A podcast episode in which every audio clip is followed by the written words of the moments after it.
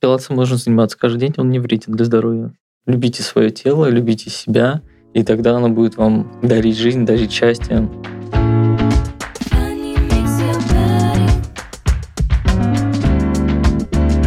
Всем привет! С вами Funny Makes Your Body, подкаст студии йоги Пилатеса Светланы Бондарчук Funny Studio. Это подкаст обо всем, что связано с телесными практиками и спортивным образом жизни. А я его ведущая Тоня Голубева. Выпуск подготовлен совместно с международным сервисом аудиокниг по подписке Storytel. И сегодня мы поговорим о втором титульном направлении Фанни Студио – Пилатесе. Нашим приглашенным экспертом сегодня станет тренер Фанни Студио по Пилатесу Влад Кутыркин. Влад, привет! Привет, Тоня! Давай для начала познакомим слушателей с тобой. Расскажи, пожалуйста, о своем тренерском пути и почему ты в итоге остановил свой выбор на пилатесе. Тренерский путь начался 19 лет. Я начинал с детского клуба в должности тренера, инструктора все начиналось с дежурства, я сидел, просто смотрел за детьми, чтобы они друг друга не убили. И постепенно мне давали возможность развиваться. Я потом взял направление роликов. Я до этого играл э, в хоккей, дослужился до кандидата мастеров спорта, выиграл чемпионат Москвы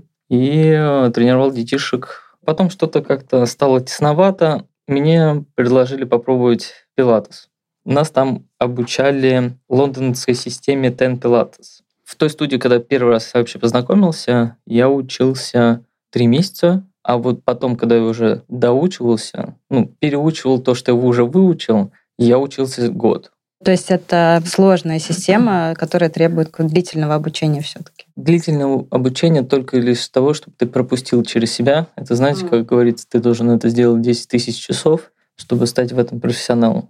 20 часов ты ведешь, и твой ментор смотрит, как ты ведешь, чтобы он тебя... Вот тут ты там его взял, это было бы, наверное, ему не очень приятно, да, это какая-то не та область, за которую можно так держать. Или там, вот тут надо было его поддержать, потому что это здесь тяжело, как бы и словами, и можно было еще немножко подтолкнуть его. Бывает такое, что ты направляешь человека, да, то есть изменение его позиции словами, какие-то визуализации пытаешься сделать, но ты попробовал все варианты, и уже ты понимаешь, что человек не может ничего сделать, ты как бы немножко его подталкиваешь, доворачиваешь, чтобы у него все получилось. То есть, когда ты меня трогаешь, это значит, что ты оставил надежду как-то донести до меня. Ты ему правишь, и он запоминает это движение. То есть он понимает, что у него это движение есть. Наверняка многие знают, что Пилатес — это прежде всего реальный человек, Джозеф Пилатес, который изобрел эту систему, которая последние, не знаю, лет 10 очень популярна в России, в Москве. Можешь сказать подробнее про методику, на чем она строится, как она возникла? Джозеф Хубертус Пилатес. Первый тренажер он начал пробовать на больных, которые военные.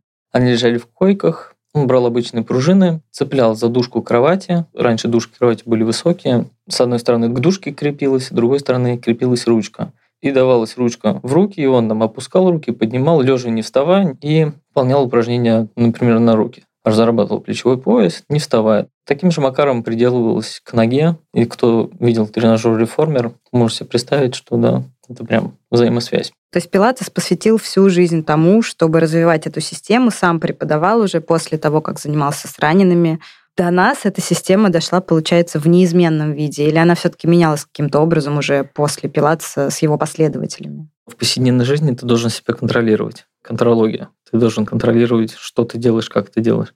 Мы пытаемся вот это, наверное, больше донести, чтобы человек вышел с занятия, он, он наклонился, например, дома поднять что-то с пола, и он вспомнил, как мы наклонялись с ним на занятии, и применил это, и ему не было больно, там дискомфортно, все мышцы отработали, его подняли обратно. Получается, что в ежедневной жизни мы регулярно, сами того не зная, делаем какие-то упражнения из пилатеса. Ну, вообще мы делаем движение.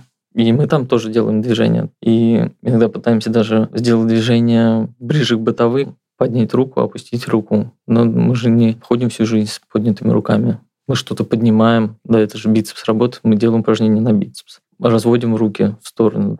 Когда тебе надо там, одеть рубашку, да, ты же поднимаешь руку, то же самое и здесь.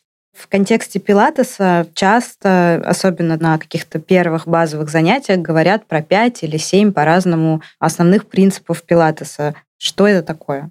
Я когда отучился в одной студии по лондонской вот этой системе, и дальше мне подсказали, есть школа Полистар Пилатес. Создатель этой системы, Брент Андерсон, он э, физиотерапевт.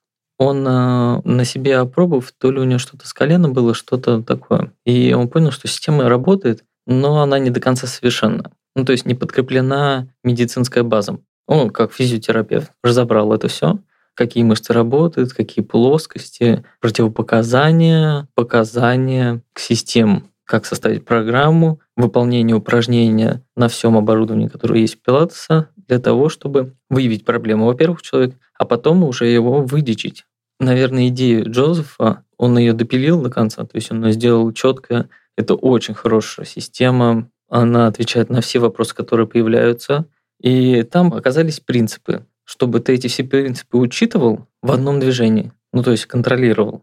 Джозеф это был там духовно еще что-то то-то, а здесь прямо у тебя семь принципов, которые ты должен выполнить, и тогда упражнение получится максимально качественным. Что это за принципы? Осевое вытяжение. Ты все время представляешь, что тебя за макушку все время что-то тянет вверх. Ну, то есть это не раскрыть грудь, поднять ее вверх колесом. Это не то. Ты должен почувствовать, что тебя все время кто-то держит. Это как марионетку на ниточке. Ты должен себя держать вверху. Контроль центра. Центр – это работа нашего пресса, не только пресса, но и поясницы. Это должно сохраняться. Нейтральные позиции грудного отдела, головы, таза, суставов, чтобы пресс все время отрабатывал и держал корпус, поддерживал твою поясницу, то есть они между собой перекликались и держали тебя. Это как у девушек корсет, вот так, наверное. Вот это контроль центра, но ты не должен там что-то втягивать, вдыхать, куда-то поднимать. Он должен сам по себе работать. Дыхание – очень большая проблема. Дыхание люди не дышат никогда вообще. Идет урок, он делает это или на задержке, или наоборот гипервентилирует, да, все время дышит, дышит, да, вдох, выдох, вдох, выдох, хотя там фаза движения не закончилась, а он уже два раза вдохнул, два раза выдохнул. Может быть, в каких-то системах это есть, но в нашей системе там один вдох, один выдох, да, то есть когда сильная часть ты выдыхаешь, когда легкая часть ты вдыхаешь. Это очень такой многофункциональная тренировка, чтобы ты и двигался правильно, еще и дышал, и контролировал. Ну, как бы мы стараемся делать универсального солдата из человека. Дыхание, контроль центра, осевое вытяжение. Артикуляция. Ну, давайте представим так. У вас лежат бусы на столе, вытянуты в длинную линию, и вы берете одну бусинку и начинаете поднимать ее вверх, и за ней друг за другом поднимаются бусинки. Это артикуляция. То есть движение друг за другом равномерно, плавно и правильно. Есть у нас такое ОГШП – организация головы, шеи и плеч. Все зависит да, там, от положения головы, да, то есть она может быть смещена вперед, назад, на какую-то среднюю позицию. Плечи закрыты, раскрыты, нашли середину, остановились. И шея, чтобы она у вас не была как у черепашки внутри, да, то есть шея вытянутая, ровная и расположена относительно плечей ровно к середине. Весовая нагрузка. Например, если человек стоит на четвереньках, то есть у него должен вес тела распределяться не только на ногах и на ладошках, но еще в погружение голени и стопы. И ты должен отцентрировать, чтобы ты чувствовал левое, право, перед, зад, ровно как стоит стол. Вот это весовая нагрузка. Вот эти шесть принципов создают седьмой. Вот это все сохраняешь, и получается, что это интеграция всего твоего тела в каком-то упражнении, в каком-то движении. Немножко непонятно, как обычный живой человек, тем более, допустим, никогда ничем не занимавшийся, может на занятии все это контролировать, попутно еще что-то делая. Ведь это все нужно иметь в виду, когда ты выполняешь любое из упражнений, правильно? Ну, поначалу ты начинаешь делать движение, но происходит немножко такое неосознанное движение. Потихоньку тренер начинает давать команды во время занятия. В нашей системе занятий начинается с позиции лежа и начинается разминка. И тренер э, начинает задавать движения. Люди начинают, там, например, отталкиваться от футбара. То есть движение уже с нижних конечностей начинается. Потихоньку начинаешь добавлять дыхание. Дышим, выдох, толкаем, вдох, возвращаем, выдох, толкаем. Да, первый принцип уже запустили. Ты ему начинаешь рассказывать, где его таз, выровняли его, да, у него сразу, ты там почувствуете, включился пресс, он говорит, да или нет, помогаешь что-то, да, раз мы выполнили контроль центра уже так как он упирается в подплечники, у него есть возможность потянуться головой. То есть он потянулся макушкой, его шея сразу выпрямилась, выдлинилась, и уже у ГШП тоже произошло. Весовая нагрузка толкается от футбара, там есть пружины, ноги работают, да, то есть это уже вес. В горизонтальной плоскости мы разгрузили его позвоночник. Ну, осевое вытяжение, он еще и с седалищными костями тянется немножко, когда лежит с согнутыми ногами по 90 градусов. Это удлинение в две разные стороны, то есть голова в одну сторону, седалищная кость в другую. И выполняя все эти движения, мы получаем интеграцию. То есть э, сами упражнения и сам тренажер, о котором мы сейчас отдельно поговорим, уже устроены так, что все эти принципы так или иначе должны соблюдаться, иначе да, у тебя не получится просто это сделать. Ну и тренер как инструмент должен тебе это донести но сам по себе иногда начинает понимать, что вот это, это, это, это. То есть в этом упражнении он уже запомнит, что надо вот так делать, чтобы получилось хорошо. И потом, может быть, в других тоже аналогичных или просто по аналогии ощущений, да, он уже изначально будет выстраивать от этого. Да, а потом просто берется такой очень удобный инструмент, как память. Ты так говоришь, вспомнить, как мы когда лежали, это занимает нам 2 секунды сказать, но человек сразу, о, да, потому что он лежал, он был расслаблен, потому что мы его сейчас перевернем вверх ногами, а он вспомнит, как он лежал. То есть то, что он лежал и тянулся, он сможет перенести, хотя головой вниз сейчас находится, там, или еще что-то. И мы получим результат, который мы хотим видеть. Ты вот уже начал э, упоминать странные слова, которые наверняка обычному слушателю не знакомы. Футбар, пружины, подплечники и так далее. Давай расскажем нашим слушателям э, о тренажере «Реформер», собственно, части которого ты называешь. Что это такое, в чем его прелесть и чем э, занятия на таком тренажере отличаются там, от занятий на мате, например? Большое оборудование. Это «Реформер», стол трапеция, кадиллак, еще что-то какая-то пыточная, как-то ее только не называли. У нас это стол трапеция Кадиллак, бочка и стул. Реформер – это такая кровать. На ней в одну треть этой длины тренажера есть платформа, которая находится как э, тележка на колесиках. Она на рельсах начинает двигаться туда-сюда. То есть у нее движение свободное от начала кровати до конца кровати – кровать завальцованные самые задние края, то есть а, эта платформа никуда не вываливается. То есть она все время в этой раме ездит. Но с одной стороны платформы крепятся пружинки. 5-6 пружинок разного цвета, разного натяжения, и они крепятся только с одной стороны то есть уже нарисовалась, да, то есть с одного края кровать может доехать до другого, но с помощью пружины она вернется назад. Преимущество пилатеса на тренажере реформер – это вариативность упражнений, да, и что под каждого клиента, в зависимости от его подготовки и, там, не знаю, физиологии, можно сделать так, чтобы упражнение не было для него легким. У упражнения есть своя категория.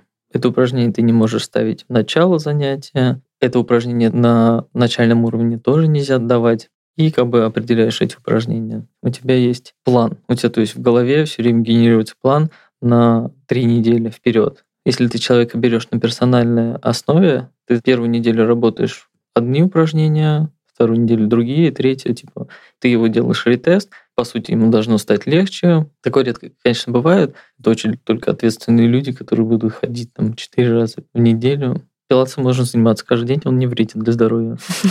А как же вот эта вот история с модным эффектом перетренированности? Мы не пытаемся изнурить человека. То есть у нас нет задачи загнать его в какие-то рамки и добить его, чтобы он вообще выползал, ты потом еще кидаешь в него очень кольцо для пилатеса, чтобы он вообще не встал. На еще домой позанимайся еще 10 раз, пожимай его.